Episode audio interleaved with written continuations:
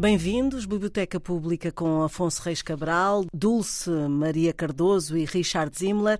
Esta noite abrimos as páginas do livro Bartleby, o Escrivão, de Herman Melville, romancista, poeta, contista e ensaísta, nascido em Nova York em 1819.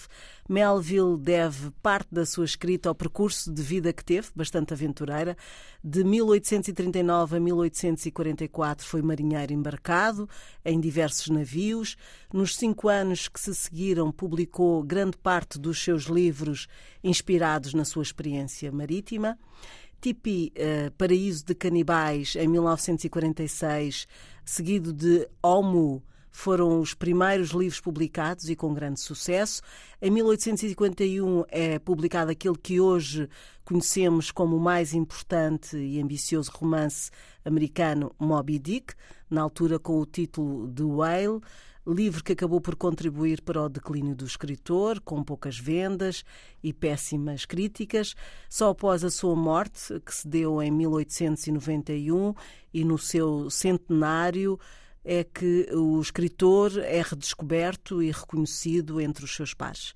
Quanto ao livro escolhido, Bartleby, o escrivão, foi originalmente publicado em 1853 numa revista literária. Richard, para já as impressões ou o resumo de, do livro uh, para que os nossos ouvintes possam perceber Sim. que livro é este. Obrigado. Primeiro eu queria dizer que este é um, talvez seja um dos contos mais conhecidos de um autor americano. É, é um conto dado normalmente no décimo, décimo primeiro ano, pelo menos nas escolas públicas de Nova York. Um, como uma certa introdução à obra de Herman Melville, porque ele é um escritor um bocado complexo e começar com Moby Dick talvez não seja uma boa ideia. Bom, a história é simples e estranha ao mesmo tempo. Um, o narrador é um advogado com um gabinete em, na, na, zona de Wall Street, em Nova York, na parte sul de Manhattan, não é? A parte comercial, mercantil.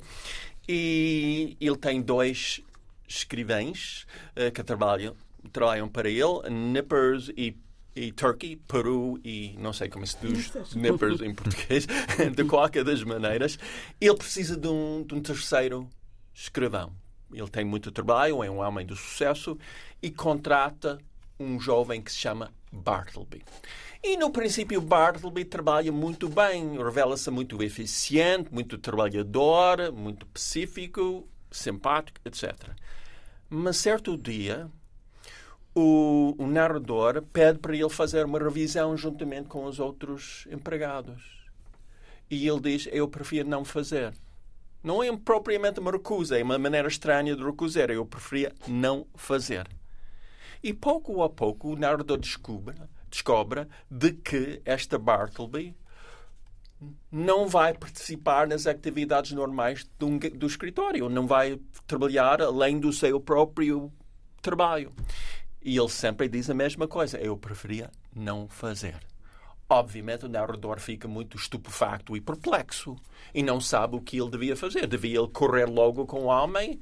Ele tenta ser razoável, tenta argumentar razoavelmente, simpaticamente, mas Bartleby sempre eu preferia, preferia não fazer. Daí as coisas ficam cada vez mais, mais complexas. Mas, mas eu queria acrescentar que o narrador fica com uma certa empatia e solidariedade para o homem. Porque pouco a pouco nós percebemos de que o Bartleby não tem realmente uma vida. Ele dorme no próprio escritório. Deve ser um homem pobre, sem o apoio da família. Então, ao mesmo tempo do que o narrador fica muito irritado, ele também fica com uma imensa solidariedade e sensação, sentido de empatia. Não vou revelar o que acontece Sim, o que no é fim, que... mas o narrador tenta várias maneiras de resolver a situação. Uh, há aqui um, parece um crescendo, não é? Quais foram as impressões da, da leitura uh, deste livro?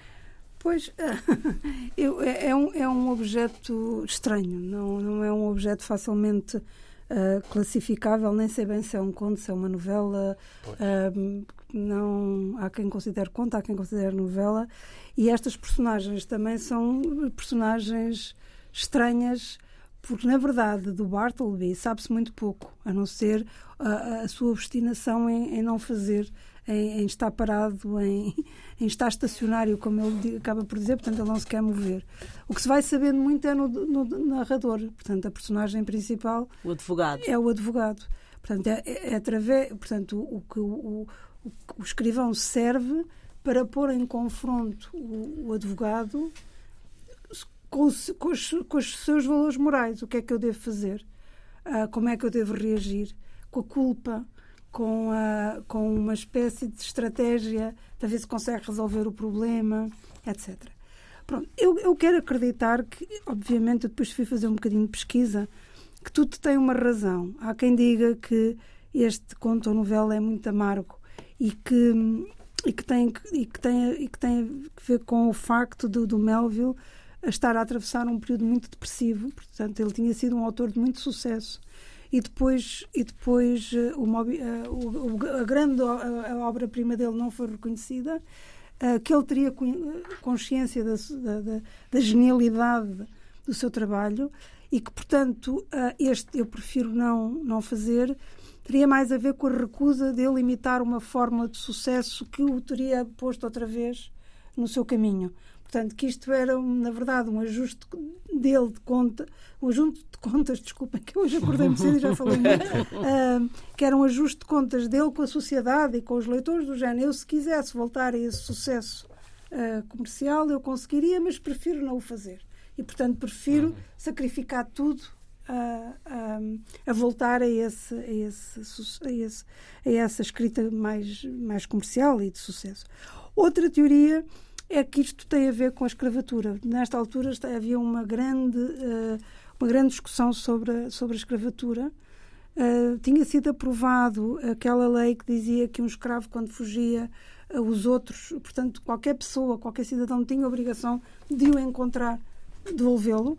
E também se diz que isto foi uma espécie de, de manifesto a apelar à resistência passiva. Portanto, isto, isto é uma resistência passiva do, prefiro não fazer. Ou seja, se nós não nos mexermos, os outros acabarão por se mexer de forma mais descontrolada do que nós, que, que temos o poder não nos mexendo.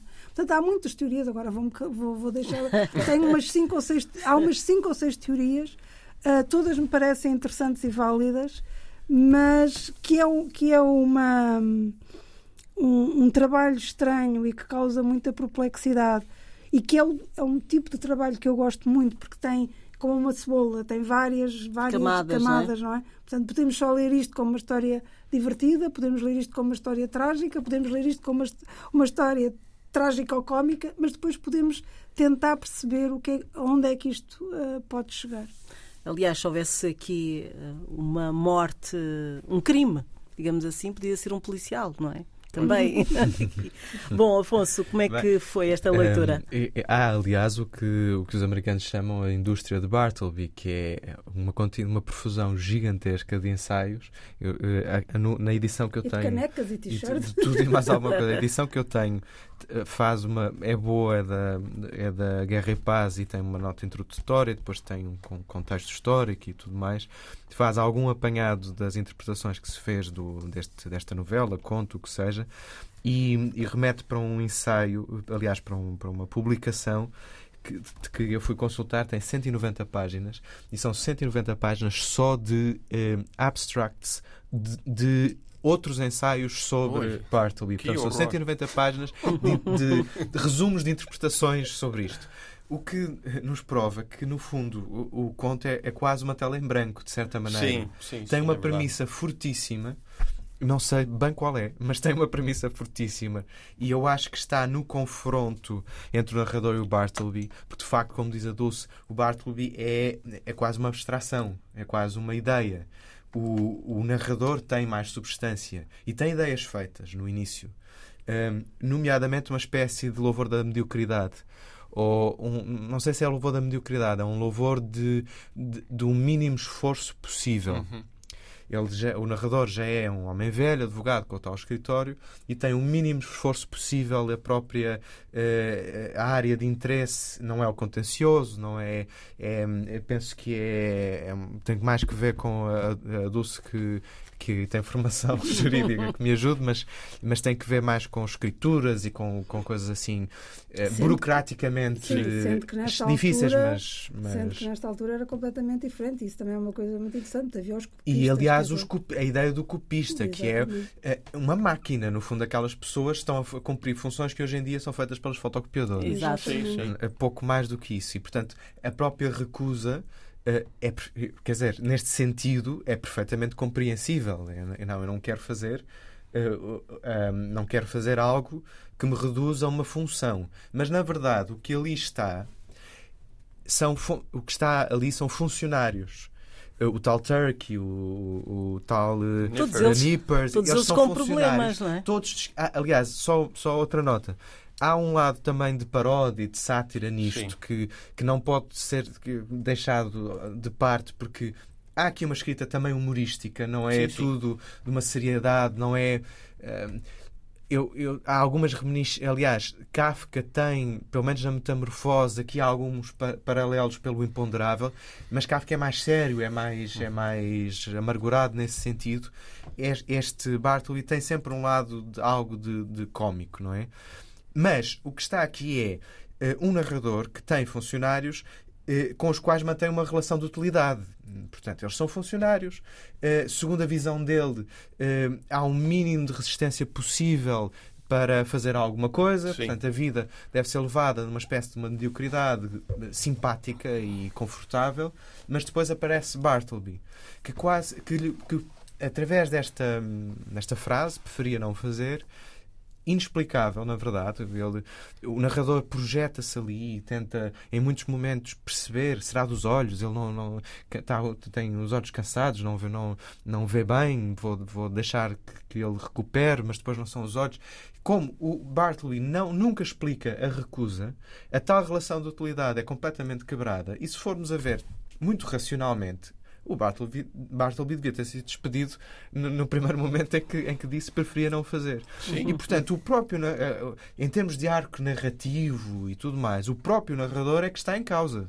Bartleby não está em causa, o próprio narrador está em causa. E isso é desconcertante. Sim. É em muitos momentos desconcertante, porque há também aqui algo que, que, é, que é curioso, que é a nossa permanente incompreensão do semelhante. Aqui levado, levado ao, ao, ao última. extremo. Ele tenta, apesar de ser de haver a relação utilitária, apesar do narrador eh, em- seria melhor para o narrador ter despedido logo. Ele tenta compreender, tem a tal empatia que o Richard falava, tenta compreender e nunca consegue.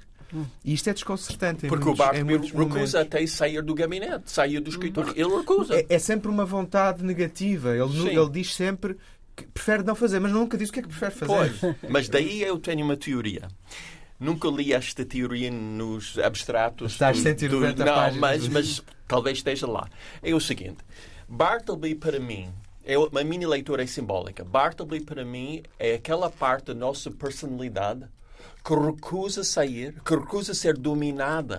Ou seja, que um toxicodependente não consegue controlar a sua necessidade para droga. Uma mulher que sempre está atraída pelos homens violentos, isso é uma parte desagradável da sua vida, mas não consegue controlá-la. No meu caso, por, por exemplo, eu fico deprimido facilmente e não consigo. con- Essa parte de mim recusa ser controlada. Bartleby é isso.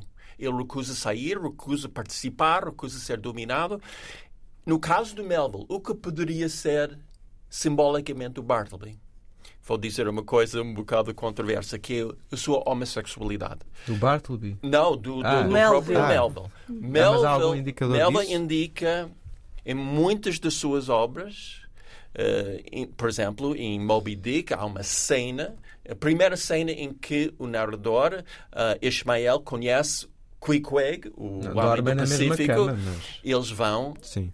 Dormir na mesma cama e está descrito como a cama matrimonial. E o, o, o, o Ismael acorda de manhã com o braço de Queequeg à volta dele como se ele fosse o noivo e o narrador a noiva. Então, eu não estou a dizer que ah, que o Melville era homossexual, eu não faço a mais pequena ideia. Mas há muitos momentos homoeróticos homoróticos na sua escrita. E, evidentemente, nos meados do século XIX, revelar-se como homossexual ou homem com tendências homoeróticas seria um desastre, o fim da sua carreira, o fim do seu estatuto como um homem importante, homem mas essa teoria é substanciada em mais do que passagens? Ou que... Ah, o, o Billy Não... Budd é um, é, é, um romance. Porque essa passagem, essa passagem, quer dizer, o Moby Dick tem sempre reminiscências simbólicas e, sim, e sim. bíblicas então, e, e, de, de fraternidade. E não, mas também. Do que eu me lembro dessa passagem, nada me indicou que sim, pudesse sim. ser uma leitura positivista Exato. da vida dele. Eu acho que é um bocadinho é, é um eh, difícil chegar a isso. É tirar arriscado. conclusões. É porque no século XIX é. foi comum, por exemplo, nos Estados Unidos, numa albergaria qualquer, um hotel, dois homens partilharem a mesma cama. Dois estranhos. Não, era normal. Outra, mesmo, uhum. mesmo na literatura do século XIX era muito. Quer dizer, e portanto no século XIX. É, era muito comum, por exemplo, homens eh, ocidentais andarem na rua de mão dada. Sim, sim. isso não era, era visto, era, não, é, não havia ali nenhuma conotação em particular. Mas Portanto... dois, dois outros factores. Billy Budd, que é geralmente interpretado como uma tragédia resultante de dificuldade que os personagens têm em assumir a sua própria sexualidade.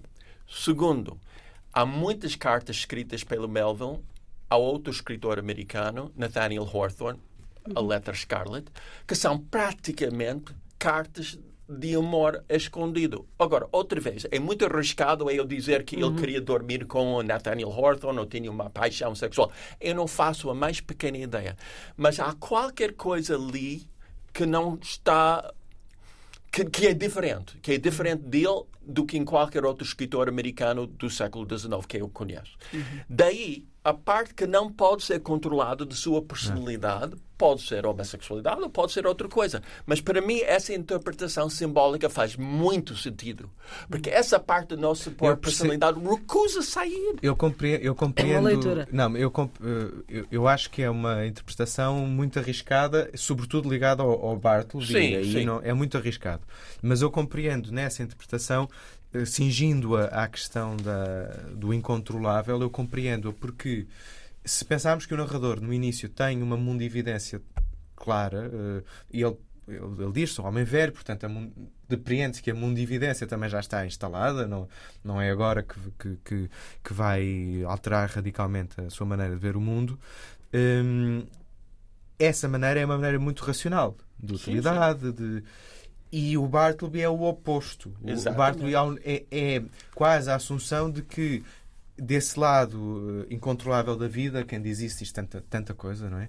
E de que pode haver alguém que, de repente, numa, num sistema racional, eh, eh, expectável, como é um escritório, eh, em princípio, pois quem trabalha no escritório diz que nada daquilo é racional e expectável. Mas pronto, eh, alguém que vê isso e está lá uma novidade, o Bartleby, que de repente, por um motivo absolutamente irracional, pelo menos aos olhos do narrador e do leitor também, porque isto é uma tela em branco, quebra o sistema. Sim. Isso, uhum. nesse sentido, mais filosófico ou mais lato. Para a Dulce, uh, mas toda a situação do escritório não é muito uh, normal. Uh, é cada um dos, dos empregados tem problemas, não é? Há aqui também essa, essa coisa de, de, de gerir conflitos. Ele é um gestor de, de conflitos. Eu, eu acho que há, há aqui um, um, um eu acho que o Melville quis, eh, não só, na, não só no Bartleby, mas no próprio escritório, uma certa ingenuidade, uma certa impossibilidade. Uh, portanto, os empregados, por exemplo, um era o oposto do outro nas horas, porque comiam, e tinha muito a ver com o que comiam e o que é que não comiam. Uh, todo, todas essas questões me parecem mais risíveis e, e estarem ali para compor um tom cómico e, e, uma, e uma espécie de gozo que eu, quer dizer, estaria mais tentada a dizer que é uma crítica social fortíssima. E uma crítica social fortíssima porque nós estávamos ali na, na, na, fronteira da Revolução Industrial, a vida estava a acelerar-se muito, mal ele sabia no que é que se iria tornar, e, mas que nós já estávamos a perder aquilo que muitos de nós achamos que é o essencial da condição humana. Portanto, já havia ali muita ganância, já havia ali um, um mecanicismo de, de, de, de, produtividade, de produção, e eu acho que isto é uma espécie de, do Melville dizer vamos parar, vamos abrandar, vamos, vamos, vamos, porque a certa altura, aqui uma das partes que eu gostei uh, e que eu acho que pode explicar parte do, do, do, do, livro é quando ele faz que ele, que ele começa a criticar, por um lado, a Wall Street, que ele diz: num domingo, Wall Street é tão deserta como Petra, é. e, e todas as noites, de todos os dias, um vazio total.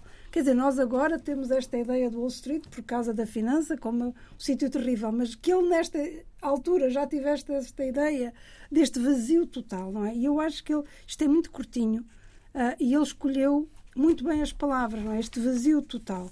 E depois continua, e todo, uh, todo, também este edifício que nos dias da semana fervilha diligência e vida, ao cair da noite ressoa de puro vácuo. Portanto, ele continua, é sempre o vazio, é o vácuo. Está abandonado o domingo inteiro.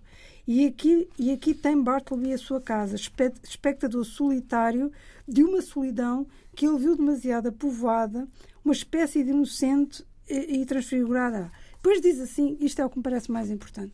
Pela primeira vez na vida, abateu-se sobre mim um sentimento de esmagadora e pungente melancolia.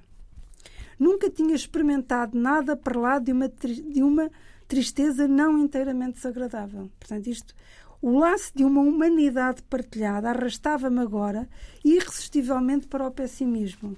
Uma melancolia fraterna. Porque tanto eu como Bartleby éramos filhos de Adão. Portanto, esta ideia de que ele só conseguiu a ligação com um outro ser humano Portanto, ele diz que foi a primeira vez na vida que ele sentiu isso. Ou seja, ele não sentiu uhum. com um ser humano funcional que respondia ao, ao, que lhe é pedido, ele sentiu com o oposto desse ser humano funcional. Essa tal humanidade, essa tal descendência de Adão. E, portanto, o que me parece aqui é que isto é sobre nós, sobre a condição humana e sobre aquilo que ele percebia. Até porque no, nos seus livros, uh, no que eu li dele, ele é muito crítico. Mesmo no Moby Dick, ele é muito crítico daquilo que estão a fazer. Aquele capitão é dos seres mais sim, maléficos sim. que há. Portanto, ele é muito. É, é, é obcecado e, e, portanto, ele é muito crítico daquilo que nós profundamente somos. E, e isto é uma, uma espécie. Uh, muito, é muito inteligente este desmontar daquilo que nós verdadeiramente somos. E, e é, um, é um, um conselho para mim do abrandar, do resistir do não fazer. Porque é muito simples dizer, ah, temos que fazer a revolução e temos que ir para a guerra e temos que fazer isto. Mas é muito complicado resistir passivamente. É das coisas mais complicadas do mundo.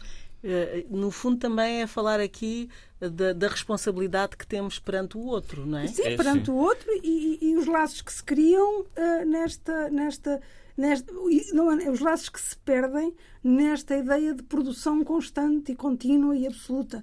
E, portanto, o que ele quis é este escritório já não é produtivo, ou seja, é produtivo, mas com estas pessoas que são uma espécie de. Um, um tem um problema, o outro tem outro problema. Hum. Portanto, são, são rodas não dentadas, não completamente dentadas do mecanismo, mas depois há este que põe tudo em causa e contra, contra o qual os outros se revoltam também, por ele não cumprir. Depois aqui há uma coisa interessante para não desvendar o final, mas quer dizer, isto não é uma birra do Bartleby, ele leva isto às últimas consequências. E o facto de levar isto às últimas consequências também nos deve fazer pensar sobre o que aqui está.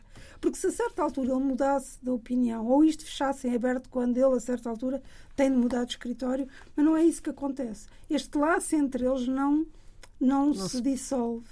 Uh, mesmo quando o escritório já não existe e portanto e continua uhum. e o Bartleby leva as coisas às, à última consequência do, da tal resistência eu penso se eu tivesse apostar, não é? Ninguém pode ir agora à cabeça Aqui é, do é mesmo uma questão da aposta. Exatamente. Se eu tivesse que apostar, eu penso que isto é uma feroz crítica à, à sociedade eh, do que se veio a tornar depois o que o consumo e destas coisas todas uhum. uh, do que nós sabemos agora. Penso eu, nesse, eu tenho, eh, essa, tenho uma leitura mais não sei como é, como é que é de, de, enquadrar, mas mais pessoalista ou mais íntima eh, desse aspecto de quando nessa citação deles serem ambos filhos de Adão. Portanto, da tal melancolia eh, fraternal. Uh, concordo e percebo todo toda essa, esse lastro que há em relação à sociedade, a ideia de, de, sistema montado e do indivíduo que se recusa, mas depois a visão do, do narrador é muito de ele é este Bartleby já fora do âmbito de máquina ou do âmbito de sociedade este Bart, Bartleby é para mim é meu semelhante é filho de Adão como eu sou mas é incompreensível para mim e o que, o que, o que gera a grande tensão é nós somos iguais e incomunicáveis. E isto é uma tensão muito grande, é uma tensão muito grande. Sim. Acho, acho que tam, é, são, são leituras possíveis, paralelas. Sim, paralelas. Sim, mas, mas diria que se fosse só essa questão da, da incomunicabilidade, mas... ele teria desistido uma vez que se ou seja, a partir de certa altura, a não ser que ele seja muito o, o, o advogado fosse Pois há lá da paródia, que está sempre presente, não é? Mas percebe-se que ele não vai, ou seja, que não vai compreender. Que, porque, porque o Bartolomeu mas a dignidade é a mesma. Pista. Mas isso é que eu acho interessante. Ele assume que não vai compreender, eh, assume por portas travessas, talvez, ou de maneira um, um, um bocado enviesada e, e, e evada de paródia, que a dignidade é a mesma e que, e que eles são irmãos. Uh, e está até ao fim a acompanhá-lo. E mesmo depois pede notícias, uhum. quer saber mais. Uh, e, seja, e, e, isto para mim é, é, é, é, altamente, por um lado, interessante e complexo, que é que nós, estamos aqui quatro pessoas, somos semelhantes, somos iguais e absolutamente incompreensíveis um para os outros. Sim. E isto é, é uma angústia da existência, sempre. Uhum. Sim, mas, mas, é uma das leituras. Mas claro, enquadra claro. na minha teoria sobre uma, uma leitura simbólica. Porque há aspectos da nossa personalidade que nunca vamos compreender. Nunca vamos compreender. Quando temos 20, 25, 30 anos, é um mistério e continua a ser um mistério ao longo da vida. E nunca vamos resolver essas coisas.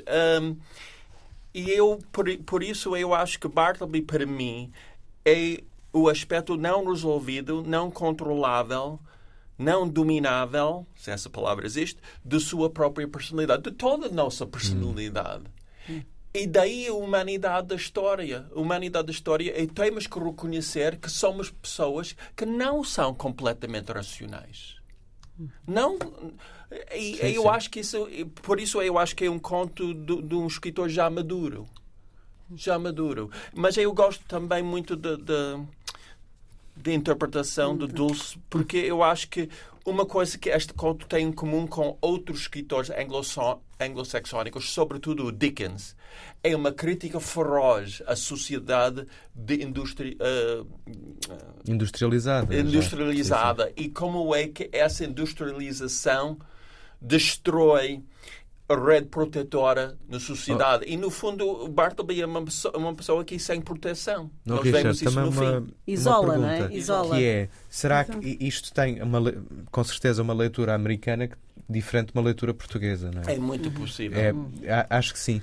Uh, porque pode ser uma ideia feita minha, mas uh, aqui Bartleby vai parece-me ir contra, também neste sentido de leitura mais, mais social, de crítica social, e contra uma certa eficácia americana, americana é uma proatividade americana que ele não tem. Mas isso é o tem. simbolismo do Wall Street. claro, Wall Street exatamente. tudo eficiência, exatamente. tudo dinheiro, tudo lucros, e no meio disso tudo aparece um Bartleby a dizer claro. eu não vou participar.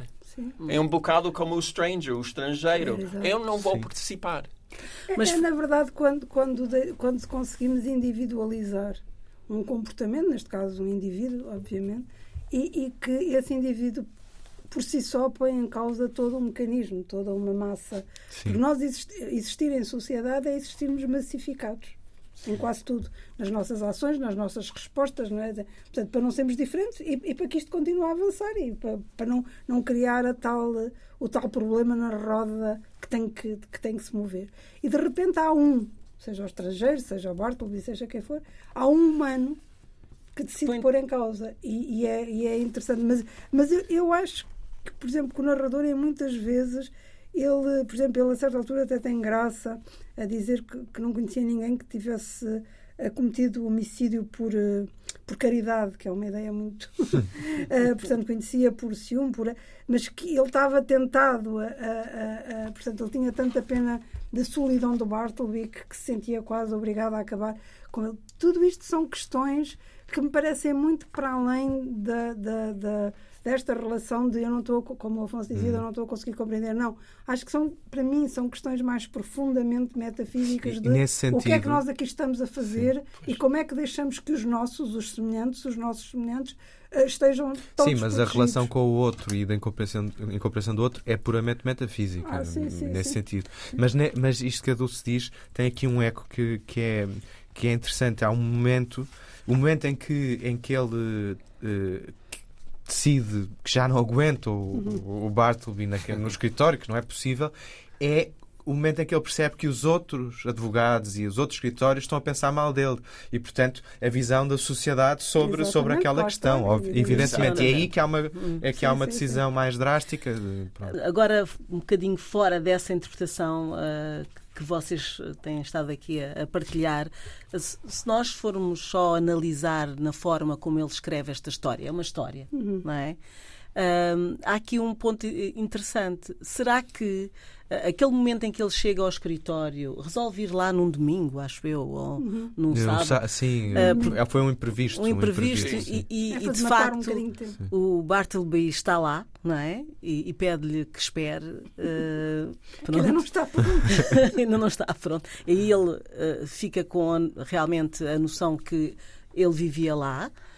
Um, eu acho que é um ponto-chave. Eu gostava que vocês falassem nisso, porque uh, aí o Bartleby ainda sai de, de, do escritório para dar espaço ao, ao, ao advogado para ir lá. Uh, se, há como que uh, ali um receio do que é que possa acontecer. Estou errado, estou aqui a viver aqui e de repente fui apanhado. Há aqui este momento muito racional, parece. Eu acho. Mas uh, o advogado, uh, eu acho que a atitude do uhum. advogado é que depois promove tudo o resto, porque não se fez nada a partir daí.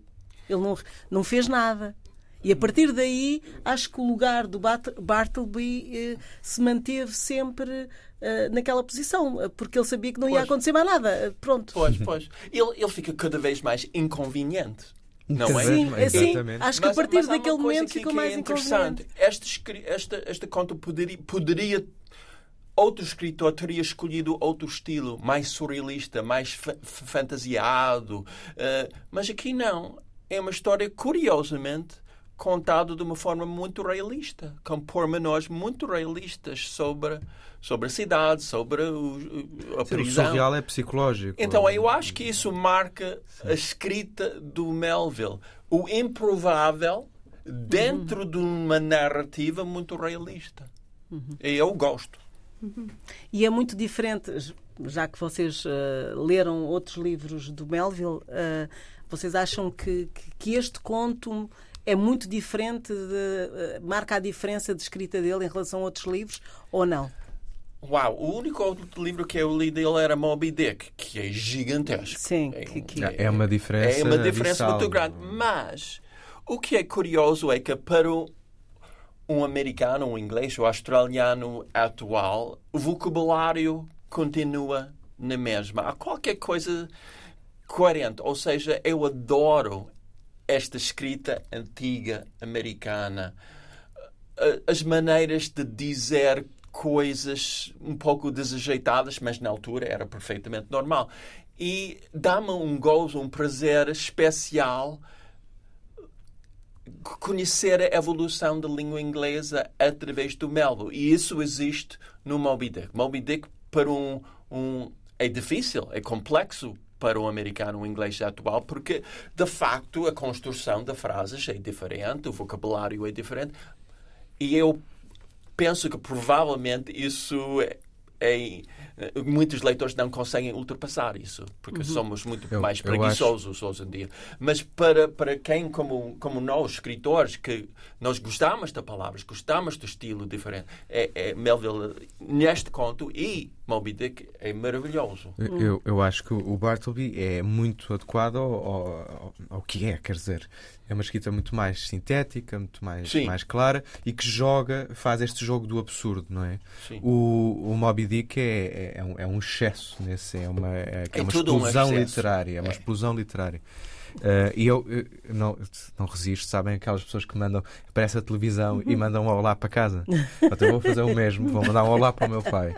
Porque eu cresci com um pai que leu. Eu, exatamente, eu, eu cresci com um pai que leu seis vezes o Moby Dick e que é absolutamente louco pelo Moby Dick e pelo Melville. Portanto, temos que escrever um conto, um olá ao meu temos pai. que escrever um conto sobre o seu pai, é. porque é uma espécie de Bartleby não, moderno. Não. Temos que. Não, até porque o meu pai não é nada. Um, é, passivista neste sentido, não, é mas... é assertivo. mas é, eu tenho que mandar uh, um abraço ao meu pai. E, e já agora porque a razão é porque é que ele seis vezes. Porque tem, é, é, para já, um, acha fascinante o lado só o lado de, de história de aventura sim, que ali sim, há sim, e depois sobre isso há uma leitura bíblica que se pode fazer Sim. que é extraordinária. Inclusive o meu pai aqui há uns tempos tinha um, um, projeto literário que eu penso que depois não, não concluiu, mas que foi de fazer toda, um apanhado de todas as referências bíblicas ah. e todas as conotações Uau. em Moby Dick. E, e, tem um documento já com, com muito disso. Portanto, Obviamente, quando eu chego uma ao bar, pergunta. tenho que dizer isto também. Uma pergunta. Qual é a sua interpretação do seu pai sobre a primeira frase daquele livro? O Call Me, Call me Ismael. Porque é que ele não diz chama, é, é, o meu nome é Ismael? Não, Exatamente. ele diz chama-me Ismael. É, tem que, tem que, temos que debater uh, agora que no, na próxima... Convidar para, para ele estar presente. meu pai, ou é agora é da, na próxima conversa que vamos ter. Sempre. É das melhores primeiras é, frases. É fantástico. Sempre. E no, no, próximo, no, no, próximo programa vamos ter a oportunidade de conhecer o meu pai, de certeza. Já depois a explica porquê. E depois perguntamos isso. Okay. e, e, já agora, Richard, porquê que será que o Moby Dick foi um desastre? Quer dizer, em termos de vendas? Em termos de vendas e de, críticas. De crítica. Porque quem escreve fora do seu tempo e sítio, vai ser sempre muito criticado e não vai ter sucesso nenhum. O segredo do sucesso, se houver, é enquadrar-se muito bem no seu tempo. Vivemos num tempo, por exemplo, eh, sei lá, de muita violência, muita fantasia, então quem escreve sobre zombies e vampiros vai ter sucesso. Então, quando eu olho para escritores que não têm sucesso, mas que são excelentes escritores, normalmente porque eles estão a, correr, a, a, nadar contra o corrente, estão a escrever outras coisas estão a obedecer a sua voz interior. É isso que Melville fez. Melville escreveu um livro que tem muito a ver com a sua própria personalidade, o seu próprio percurso, o mar, a Bíblia, etc. E se calhar os leitores americanos não estavam preparados para isso estão agora, hum. parece. Eu, eu, acho que há, há, outra coisa que é, é, ele defraudou expectativas. Porque ele no início da carreira, como a Dulce disse, tinha hum. muito sucesso e com histórias de aventura, não é? Mais focadas na, na aventura.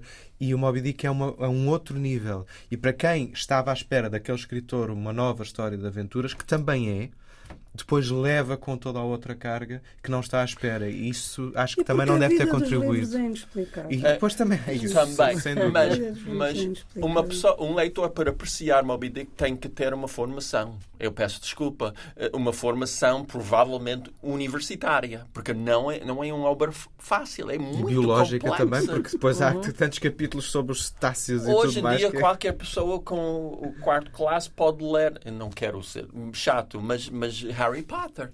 Quer dizer, não eu estou ainda a criticar... Eu ainda trago aqui Harry Potter um não, dia. Mas não, não, não, estou a criticar, mas estou a dizer que a audiência para Harry Potter claro, ou claro, Stephen King é muitíssimo maior do que a audiência para Moby Dick. E vai ser sempre assim. Ok. Dulce, alguma passagem mais interessante para os nossos ouvintes sem, sem lhe retirar uh, aquele. Não, já li aquela que me pareceu assim. Mais, quer dizer, não é a mais interessante, mas a, Uma a das... que iluminava a minha interpretação sobre o livro. Não sei se o Afonso. Um, se calhar o parágrafo que, que, em que aparece Bartleby. Bem, as minhas funções originais de tabelião, procurador e redator de toda a espécie de documentos oficiais haviam aumentado consideravelmente depois de assumir o cargo de Master in Chancery. Havia então muito trabalho para escrivães. Não só tive de exigir mais dos funcionários que já estavam comigo, como fui obrigado a procurar ajuda adicional. Em resposta a um anúncio, certa manhã dei com um jovem, inerte, à porta do meu escritório, que, por ser verão, se encontrava aberta. Ainda hoje sou capaz de rever a sua figura. Um jovem pálido e limpo, com ar de respeitável tristeza, claramente desamparado. Era Bartleby. E com isto esperamos eh, que haja mais leitores para este Bartleby, o escrivão de Herman Melville. Eh, eu, a minha tradução uh, e o livro que eu tenho é da Relógio d'Água, é um livro de bolso. A tradução uh, é de José Miguel Silva.